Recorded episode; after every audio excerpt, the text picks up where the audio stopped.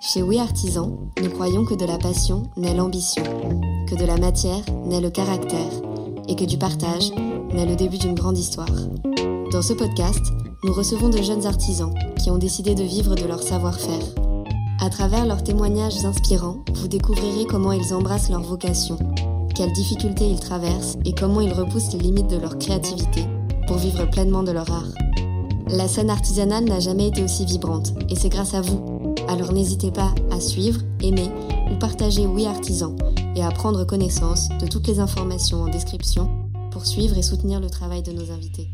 Bonne écoute Salut Iris, bienvenue dans le podcast Oui Artisan. On est hyper heureux de t'accueillir. Donc pour vous présenter un petit peu Iris, tu es ébéniste. Oui. Euh, et on s'est rencontrés comme Hermine euh, pendant la formation Impulsée il y a un an et demi. Exactement. Euh, et, puis je vais te laisser prendre le relais pour te présenter euh, brièvement.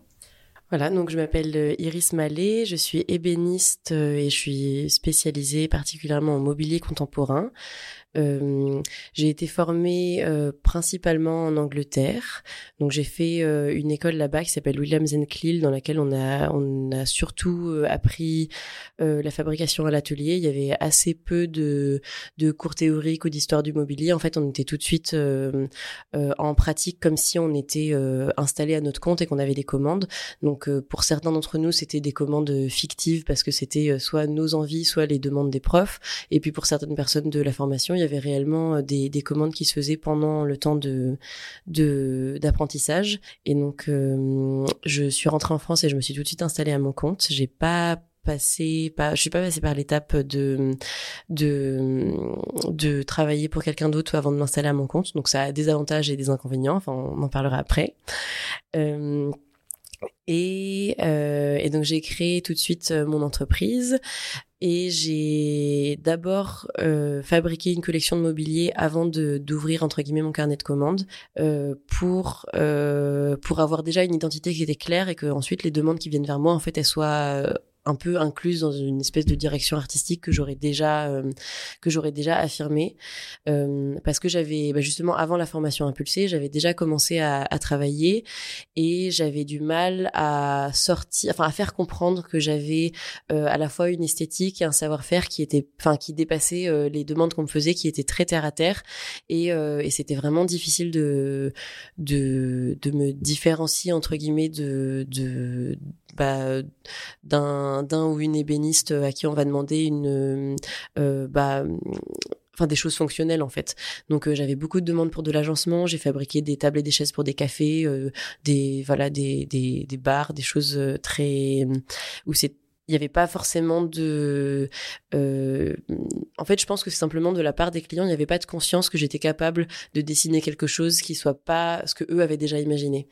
Et, euh, et du coup après le passage par la formation impulsée et puis beaucoup de réflexions et puis des tests et essais, j'ai pris le temps de fabriquer une collection où je me dis que ça c'est l'identité que j'ai envie de euh, d'affirmer. Et euh, ça m'a permis par la suite d'avoir des demandes qui étaient je trouve beaucoup plus pertinentes par rapport à, à ce que j'avais envie de fabriquer. Pour en revenir un peu au début, tu as tout de suite choisi cette école. Comment tu l'as trouvée, cette école qui permettait tout de suite de développer son propre univers et d'être aussi mhm. libre en atelier? J'étais en licence d'architecture au moment où j'ai pris la décision de changer de, de changer d'orientation. Et donc, j'ai pris la... Euh, j'étais en deuxième année d'abord quand j'ai quand je me suis dit que c'était pas du tout pour moi euh, le, la filière dans laquelle j'étais euh, à ce moment-là. Et j'ai d'abord fait un stage euh, chez... Alors chez un fabricant de planches de surf au Portugal. Trop stylé, tellement cool. J'ai littéralement envoyé juste un DM comme une grande pour lui demander si je pouvais venir dans son atelier pendant 10 jours et apprendre à fabriquer, euh, enfin à fabriquer des choses avec lui. Et donc j'ai fait ça et ça a un peu, même si alors les conditions de travail là-bas étaient euh, étaient un peu euh, rocambolesque. Mais donc j'ai découvert après qu'on avait le droit de mettre des sécurités sur les machines et plein de choses comme ça. Mais bon, sur le moment, c'est la première fois que que j'étais que j'avais vraiment des des tâches euh, précises à effectuer dans un atelier, donc c'était vraiment très intéressant de travailler aussi sous la direction de quelqu'un. Et donc euh, c'était dix jours que j'avais consacré juste pour confirmer le fait que c'était quelque chose qui m'intéressait. Et donc là, j'ai commencé mes recherches et j'ai il s'est passé un an entre le moment où j'ai fait ce stage là et le moment où j'ai vraiment trouvé l'école avec qui euh, j'avais enfin où j'avais envie d'aller. Et de toute façon, moi, j'étais décidée à finir ma licence d'architecture, donc c'était pas l'idée, c'était pas de trouver quelque chose d'immédiat et de et de pouvoir euh, euh, et de pouvoir partir à la fin de l'année ou dès que possible. Il s'est passé donc euh, je suis partie au Portugal en janvier 2019 et ensuite il s'est passé un an, non, en janvier 2018 et ensuite il s'est passé un an et demi avant que j'ai le le, enfin que je trouve l'école, que je postule et j'ai commencé ma formation en décembre 2019, le 2 décembre 2019. J'ai pris beaucoup de temps pour réfléchir à, à hum, comment je voulais apprendre euh, ce métier-là. Et donc, je me suis même renseignée euh, sur euh, donc des formations évidemment en France, des formations en Allemagne, en Angleterre. j'avais même pensé à, je voulais faire de la lutherie aussi à un moment. Donc, j'avais, je m'étais renseignée sur l'école de lutherie de Bilbao, voilà, alors que je parle pas espagnol. ok. bon, écoute, faut pas se fermer des portes. Hein. mais voilà, je suis un peu du genre à, à voir vraiment très très large, à me dire que tout est possible quand on se laisse le temps de le faire. Et donc, la hum, d'aller en Angleterre, ça s'est vraiment fait parce que le, le premier contact avec les profs de cette école, il a été excellent. Et euh, ils m'ont vraiment, je pense qu'ils m'ont donné une vision très réaliste de ce que j'allais vivre et apprendre euh, en allant là-bas. Et donc, euh, c'était, enfin, je trouve que c'était simplement je pense que ouais, le dernier critère de décision, ça a été humain parce qu'en fait, ils m'ont ils m'ont vraiment mis en confiance sur euh, sur euh, le fait que c'était un une bonne utilisation de mon temps et de mon énergie euh, d'aller apprendre avec eux quoi. Trop bien. Et donc tes études, tu les as commencées à Paris? Ma licence d'architecture, c'était à Nantes. Et ensuite, je suis partie directement en Angleterre en 2019. Et c'est une formation qui durait combien de temps? Euh, C'était censé durer euh, un an et ça a duré plus longtemps que ça parce qu'en fait on a été confinés trois fois pendant que j'étais là-bas. Ah oui, c'est vrai. Et donc pendant ce temps-là, euh, j'habitais avec une famille, enfin j'avais une chambre avec une famille d'accueil et le le père de la de cette famille était menuisier ébéniste et donc euh, pendant tous les confinements j'avais mon atelier incroyable à la maison. Ah, c'était incroyable. Je pense que ça a vraiment euh, ça ça a été le début de de mon autonomie à l'atelier parce qu'en fait, je me suis rendu compte, on a été confinés donc en mars, ça faisait trois, quatre mois que j'étais en formation, donc j'avais pas encore été toute seule euh, autonome dans un atelier. Et, euh, et là d'un coup j'étais euh, bah, du matin au soir pas totalement livrée à moi-même parce que je pouvais poser des questions au propriétaire des lieux littéralement, mais il avait confiance aveugle en ce que j'étais capable de faire, il connaissait très bien les profs avec qui avec qui j'avais appris. Et donc en fait bah, j'avais juste les clés et je faisais ce que je voulais quoi. Donc j'avais j'ai compris assez rapidement que même si je pouvais avoir de l'appréhension et que j'ai fait aussi plein de conneries, que j'ai raté à peu près tous les objets que j'ai que j'ai commencé à ce moment-là, Enfin, en fait, j'ai eu, du coup, j'ai vachement pris confiance en ma capacité à, créer des choses seule et, et que, bah, voilà, quand je suis arrivée à, à, à, quelque chose de qualitatif euh, seul, je me suis dit que c'était, que tout ce que j'apprenais en formation, c'était, c'était, c'était du bonus de connaissances de personnes qui sont vraiment expertes dans leur domaine, mais que si j'avais eu assez de temps dans un garage toute seule avec les outils qu'il fallait, en fait, j'y serais arrivée quand même. Donc, je pense que ça m'a donné une vraie confiance en, en ma capacité à faire euh, des belles choses, même dans des conditions qui sont pas forcément idéales. Ouais, bah c'est une chance incroyable d'avoir eu tous ces outils. Et je voulais savoir ce, cette transition du dessin à la machine, parce que tu utilises quand même des machines qui sont assez dangereuses énorme. Euh, ça peut être un peu impressionnant, surtout toute seule. Euh, ça a été tout de suite hyper intuitif pour toi de, de comprendre comment ça marchait, comment les utiliser et euh, ne pas, voilà, t'étais pas tétanisé, quoi. Pas du tout. En fait, j'avais vraiment totalement confiance en mes profs. Et donc, quand ils me disaient que quelque chose est dangereux, qu'il faut que je fasse attention et que je sois attentive, bah, j'ai croyé, hein. J'étais pas, j'ai pas vraiment essayé de... Pas le sens du danger. ah, j'ai pas du tout fait la rebelle en me disant non, mais c'est bon, j'ai pas besoin de la sécurité. Jusqu'à aujourd'hui, je suis assez euh, disciplinée là-dessus et du coup ça me faisait pas peur parce que je voyais que des personnes que je trouvais très calmes dans leur tête euh, utilisaient des, des, des machines que qui étaient en plus je pense un peu plus impressionnantes que celles que j'utilise maintenant. Parce que comme on était euh, alors on était au milieu de la campagne dans la région du Somerset en Angleterre.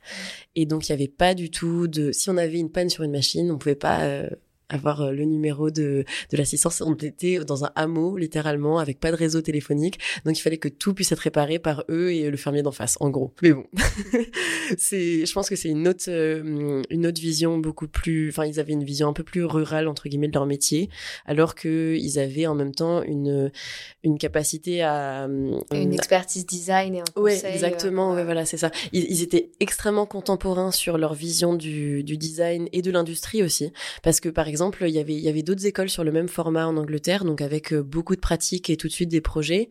Et ils étaient pas, euh, euh ils avaient pas, je pense, la même, euh, la même vision pragmatique de l'industrie dans laquelle ils allaient nous lâcher juste après. C'est-à-dire qu'ils, ils, on n'a pas du tout appris à faire des choses trop précieuses entre guillemets. Donc, pour parler avec des termes, des termes de, d'ébénistes, il y a il y a, par exemple, il y a des assemblages euh, euh, cachés ou des choses très complexes qui que que d'autres apprenaient en même temps que nous dans des écoles en parallèle en Angleterre et on trouvait ça génial de voir euh, leurs leur petites vidéos tout ça. Mais nos profs nous disaient bon, vous pouvez faire ça si vous voulez une sur les heures euh, de pratique euh, libre, mais nous, on veut pas vous mettre des étoiles dans les yeux à faire croire que vous allez vivre une vie euh, avec le rabot à la main et, et des clients qui veulent payer 60 euros de l'heure pour votre expertise pour des trucs qui, où ils verront pas la différence sur quelque chose qui a été coupé à la main parce que en fait, on vous rend pas service si on si on fait ça. Et donc, ils étaient vraiment très très terre à terre avec une, une capacité à, à, trouver un bon équilibre entre un travail artisanal dans les règles de l'art et des choses qui soient beaucoup plus pragmatiques où ils avaient il y avait pas de il y avait pas de honte à vouloir euh, à vouloir mélanger euh, du numérique et du manuel ou des choses comme ça. Enfin je les trouvais vraiment très contemporains dans leur approche de, du métier et de l'industrie dans laquelle euh, on allait aller et en même temps ils étaient rustiques sur sur les outils. Sur l'environnement. Ah en même temps ça devait être super agréable comme cadre de travail. Ah oui carrément. C'est cool. Oui oui. Et donc, tu sors de là avec euh, tous les outils pour à la fois monter ton propre atelier, mhm. puisque tu as ton identité artistique euh, qui commence à prendre forme, et, euh, et en même temps, la possibilité de bosser en industrie et de répondre à un cahier des charges plus industriel si besoin. Euh, alors, je suis pas sûre de pouvoir répondre à un cahier des charges industrielles si euh, actuellement, parce que euh, je, je, pensais en être capable au début, mais en fait, euh, je crois que vraiment j'ai appris à, à, faire un métier et j'ai appris à très très bien faire ce métier-là. Mais c'est le métier de déméniste indépendant ou euh, en étant à la, en charge du design et de la fabrication de, de bout en bout d'un projet. Et je, je pense que j'ai des connaissances qui vont être facilement transférables si je décide d'apprendre à, à travailler pour l'industrie. Ok, t'as vraiment tout de suite pris euh, ah ton, ton, axe euh, mm. de professionnel. Oui, j'ai pris un axe professionnel qui était très précis et je suis allée assez loin, je pense, dans ce projet-là. Mais ça fait que je suis peut-être euh, moins euh, moins généraliste que quelqu'un qui a été formé par exemple en alternance avec euh, d'expérience dans beaucoup de différentes entreprises euh, ou ou enfin j'ai une vision moins globale de que que avec notre formation. Je pense que j'ai une formation très précise et très qualitative mais qui c'est ça qui fait ta singularité oui, aussi. C'est ça. Oui. Et donc ton style, tu le qualifierais comment? Parce que là, on, on, parle, on parle, mais il faudrait que les gens imaginent un petit peu. Alors bien sûr, vous pouvez aller voir sur le compte Instagram d'Iris, mais tu, dirais que comment, comment tu qualifierais ton style? Alors, je pense que c'est très géométrique, mais de manière très douce. Dans le sens où je travaille euh, des courbes qui sont assez fluides, avec des, des grands rayons, et, euh, mais tout en ayant une certaine... Euh, euh, une certaine discipline dans les formes, c'est-à-dire que j'ai assez peu de choses qui sont qui sont abstraites. Euh, enfin, tout est dérivé de de soit de d'arcs de cercle euh, très réguliers ou de lignes ou de points, mais et avec avec ce vocabulaire-là qui est très strict, j'arrive à faire des choses qui sont assez douces, mais pareil, oui, j'ai, je pense que j'ai un travail qui est très géométrique. Ok, géométrique et doux. Oui, c'est ça. Et donc le divan dodo, mhm. moi je trouve que c'est une bonne euh, illustration euh, de ce que, enfin, ta description de ton travail parce qu'il est exactement géométrique et doux. Euh, c'est euh, un divan que tu as designé qui fait partie de ton de ta première collection de mobilier Exactement. en fait. Et donc cette euh, collection, tu l'as fabriquée et dessinée dans quelles conditions? En sortant d'école ou dans ton école? Euh, c'était pas tout de suite en sortant d'école, donc entre le moment où je suis rentrée d'Angleterre et le moment où j'ai commencé à dessiner cette collection, il s'est passé un peu moins de un an. Et euh, au bout de quelques mois après mon retour en France, j'ai, je suis rentrée en contact avec, euh, enfin, des euh, des personnes qui tiennent un atelier de céramique à Lyon sont rentrées en contact avec moi. Donc, euh, ils s'appellent Antoine et Cassandra et ils tiennent euh, un lieu qui s'appelle Atelier Folk, qui est en fait un, lieu de... Ils donnent des cours de, de poterie et de céramique là-bas. Et ils ont aussi un espace à côté dans lequel ils ont envie de d'exposer euh, des artistes ou des artisans. Et donc eux, ils m'ont proposé d'abord de d'exposer des pièces que j'avais déjà créées chez eux. Et c'était le moment où je me posais la question de comment arriver à sortir de, de des demandes très factuelles euh, que j'avais, euh, enfin dans, dans les commandes que je commençais à avoir. Et donc je pense que ça s'est fait un peu euh, conjointement les deux décisions. Ils m'ont proposé d'abord de poser des pièces qui étaient déjà faites et après je me suis dit ben non en fait on me propose un espace pendant trois mois dans un beau lieu dans le deuxième arrondissement à Lyon. Bah je vais enfin en être profiter. À, oui, en profiter, un peu être à la hauteur de cette opportunité-là. Donc j'ai décidé de, de prendre l'opportunité qu'ils me proposaient euh, de manière un peu plus large que ce qu'ils ce qu'ils avaient en tête au début. Donc au lieu de leur présenter des pièces qui étaient déjà fabriquées et donc qui étaient principalement mes, mes projets d'études, et petit à petit de discussion, de dessin, et puis euh, au fur et à mesure, je leur ai montré euh, ce que j'avais, euh, ce que j'avais dessiné. C'est arrivé à une collection euh, plus ou moins complète de mobilier où, où j'ai j'avais dessiné donc un, un divan ou un lit de repos, enfin selon comment un daybed comme on dit en anglais. Il n'y a pas vraiment de mot pour ça en, en français parce que divan c'est très particulier dans, en, en, mobilier, mais donc voilà. C'est il y avait un divan, un fauteuil, une console, une sculpture et euh, après d'autres choses qui sont encore à l'état de maquette qui n'étaient pas du tout exposées à ce moment-là parce que j'ai pas j'ai pas eu le temps en fait tout simplement de les réaliser puis j'ai pas eu les moyens non plus euh, donc il y avait aussi euh, une table un bureau un paravent et des miroirs donc ça c'est la collection complète euh, dont seulement quatre pièces ont été réalisées et donc j'ai réalisé euh, tout ça dans l'atelier ici Nantes euh, à, à Nantes comme le nom l'indique Ouais. et et t'as été prise direct il y avait de la place pour toi T'as pu tout réaliser. Pas tout de suite. En fait, j'ai commencé à fabriquer ma collection de mobilier à Montpellier. Et euh, ensuite, pendant ce temps-là, je postulais pour euh, l'atelier à Nantes parce que j'en avais entendu parler pendant la formation impulsée qu'on a faite.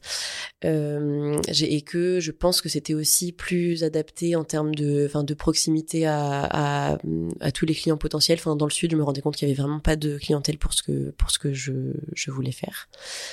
Et, euh, et donc, quand j'ai eu la, la place à ici Nantes au mois de juin 2022, eh ben, j'ai voyagé avec le divan à moitié fabriqué. Ok. et, euh, et donc, j'ai fini euh, tout, toute la collection de mobilier là-bas.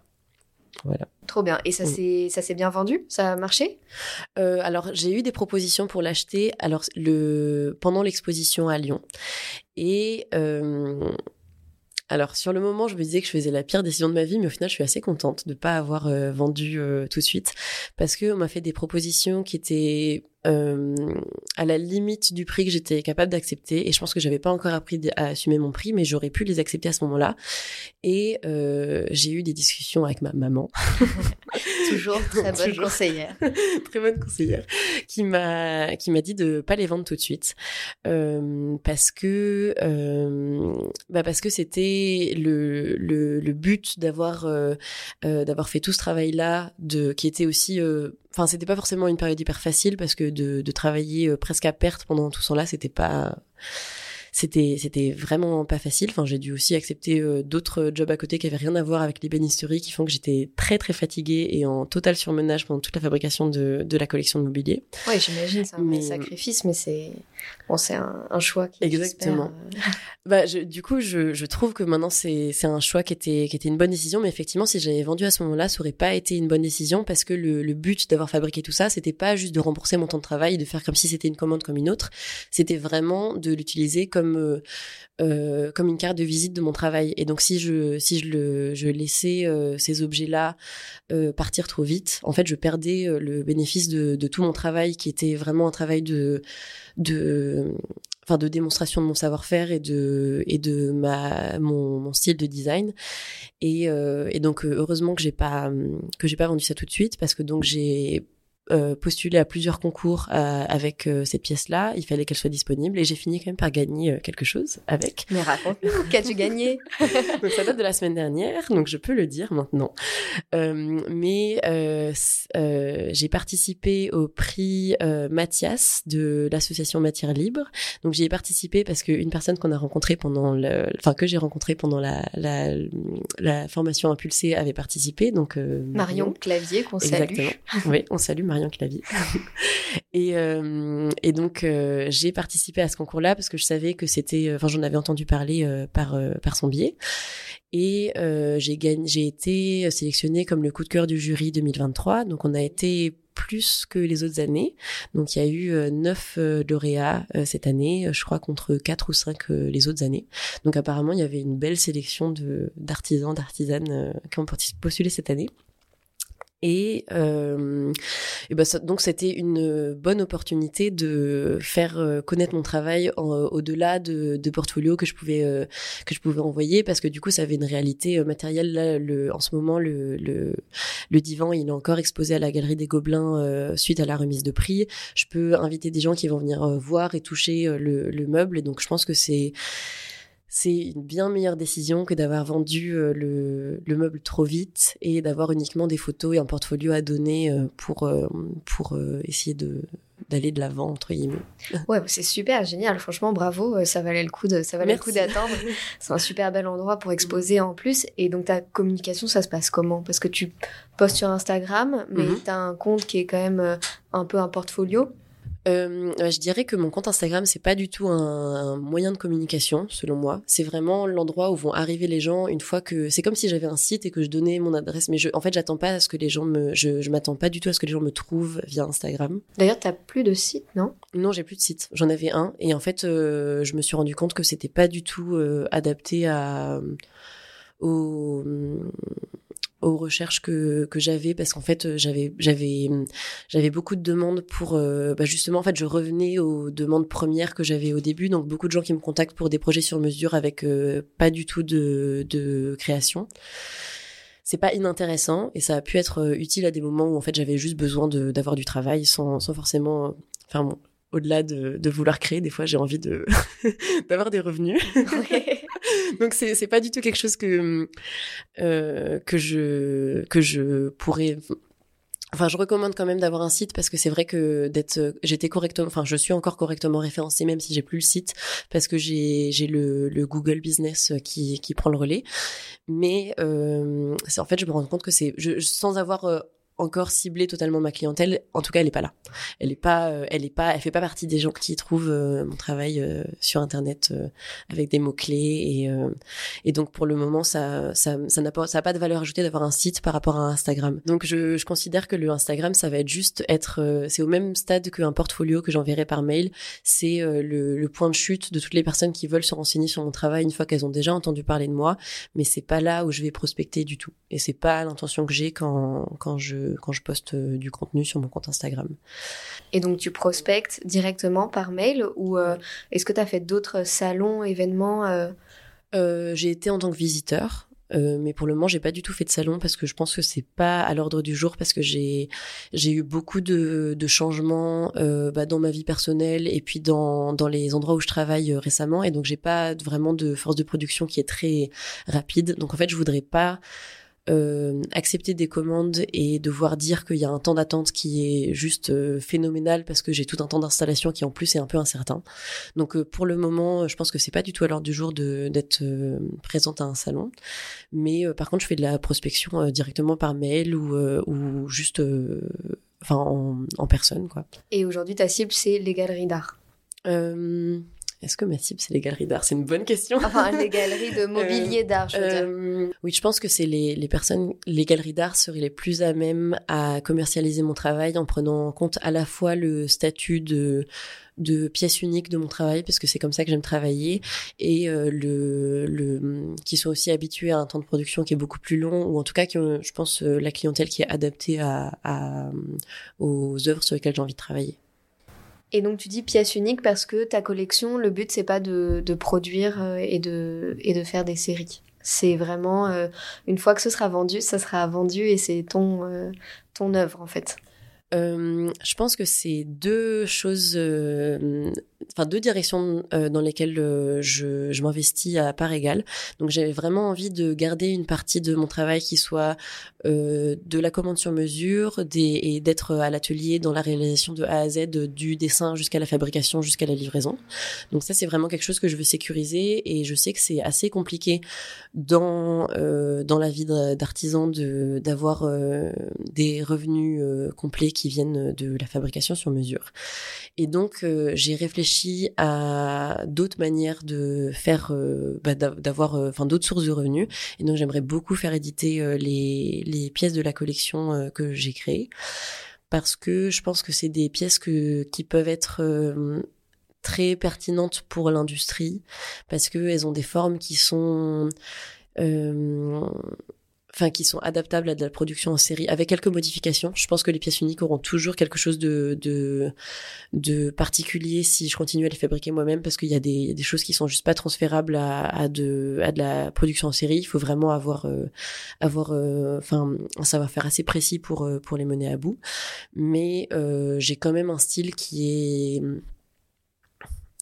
Enfin, je, je, je sais que j'ai un style qui est dans l'air du temps et qui est, c'est réaliste de penser que je puisse faire éditer mes designs. Donc ouais, j'aimerais bien que ma source secondaire de revenus, plutôt que d'avoir des projets entre guillemets alimentaires à l'atelier, ça soit euh, de l'édition et du design.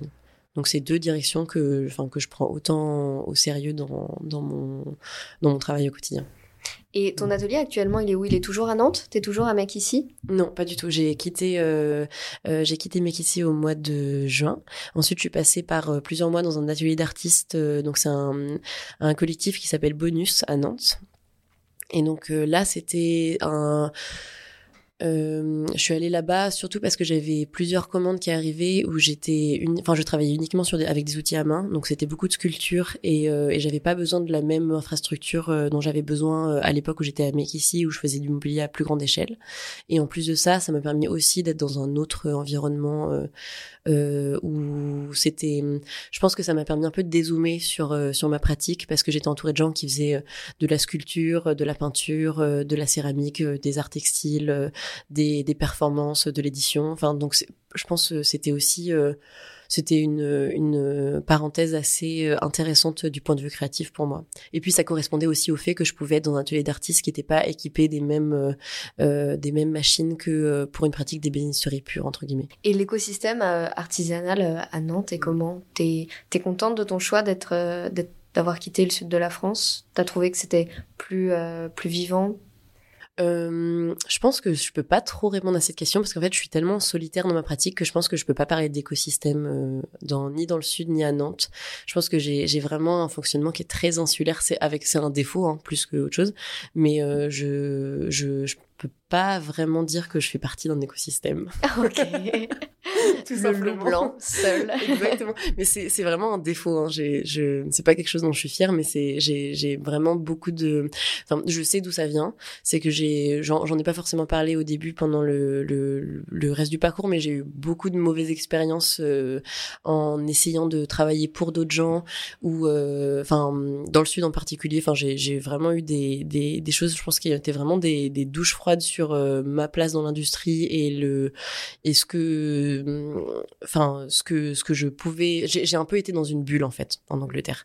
Les les profs que j'avais étaient d'une bienveillance infinie et je pense que j'ai jamais ressenti que qui que ce soit pouvait douter de ma présence dans un atelier. Et donc je l'ai ressenti vraiment de manière très violente en rentrant en France. Et je pense que ça a créé un, un, un euh, ça, ça, a vraiment créé mon caractère très solitaire, très insulaire euh, que j'ai maintenant. Qui fait que je suis aussi extrêmement indépendante et que j'ai pas de j'ai pas de problème à mener un projet euh, de A à Z et de savoir exactement quels sont les tenants et les aboutissants de chaque tâche. Mais c'est aussi que c'est très difficile de déléguer et donc c'est très difficile de de, de grandir en tant qu'entreprise. Après, c'est une qualité quand même assez indispensable en tant qu'artisan de pas souffrir de la solitude parce que vu le temps qu'on passe en atelier, c'est quand même important. Et ces douches froides, c'est ce qui, euh, enfin, t'as réussi progressivement à, à, assumer ta présence en atelier, comme tu dis, tes prix, euh, ça a été euh, progressif depuis cette période. Là, t'as l'impression d'avoir atteint une sorte de stabilité professionnelle au niveau de, de ton positionnement?